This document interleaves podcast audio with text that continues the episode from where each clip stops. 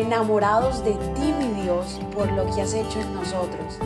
Decidimos tiempo atrás en vivir por fe y queremos contagiar al mundo entero a vivir una fe sin límites. Muy pero muy buenos días, bienvenidos de nuevo a un hermoso día, feliz sábado, un día ya antes de Navidad, qué bendición poder celebrar este fin de semana con tu familia, con los seres queridos, de verdad que qué gozo.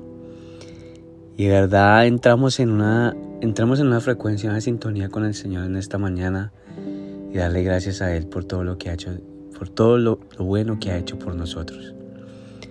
Sé que en los últimos días he venido hablando del agradecimiento, pero de verdad hacer esto consciente y, y agradecerle a nuestro papá, agradecerle todo lo que ha hecho por nosotros, porque sin él de verdad no, no, no hemos podido tener, no hubiéramos podido tener lo que tenemos, o tal vez pasar en familia, o tal vez las bendiciones que nos han venido llegando a través de él.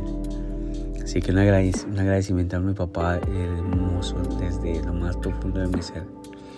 Amén. Y hoy me gustaría que me acompañaras a Eclesiastes capítulo 2, versículo 25. Y dice así, pues, ¿quién puede comer o disfrutar de algo separado de él? Mm. ¿Quién puede disfrutar? ¿Quién puede disfrutar o comer de algo separado de él? Cuando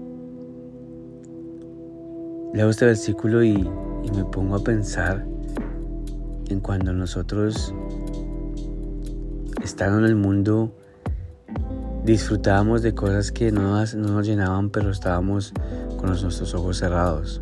O sea, estábamos ciegos espiritualmente. Yo recuerdo mi juventud, cuando no tenía mi, mi caminar directo con el Señor y, tenía mis ojos apagados, estaba ciego espiritualmente. Y cuando empecé a disfrutar y cuando pude darle mi vida al Señor y empecé a disfrutar y a comer con Él, de verdad que mis ojos se abrieron y me di cuenta de muchas cosas que yo estaba cometiendo para mí mismo. Siempre que yo hablo o, o un ejemplo, yo me pongo como ejemplo porque es lo que yo he vivido.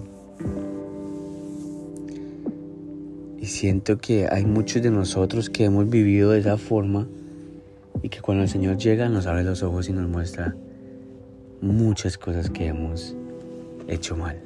O tal vez hemos cometido, o tal vez por lo que nos hemos dejado rodear de otras personas. Así que en esta mañana Declaro que nuestros ojos están bien abiertos para nuestro papá, que vamos a comer y vamos a disfrutar, pero cuando disfrutamos o comemos de algo, lo vamos a invitar a Él, porque no hay nadie más poderoso. Porque ¿quién puede comer o disfrutar de algo separado de Él? O sea, yo no puedo separarme de mi papá, de mi papá celestial, porque lo necesito diaria, constantemente.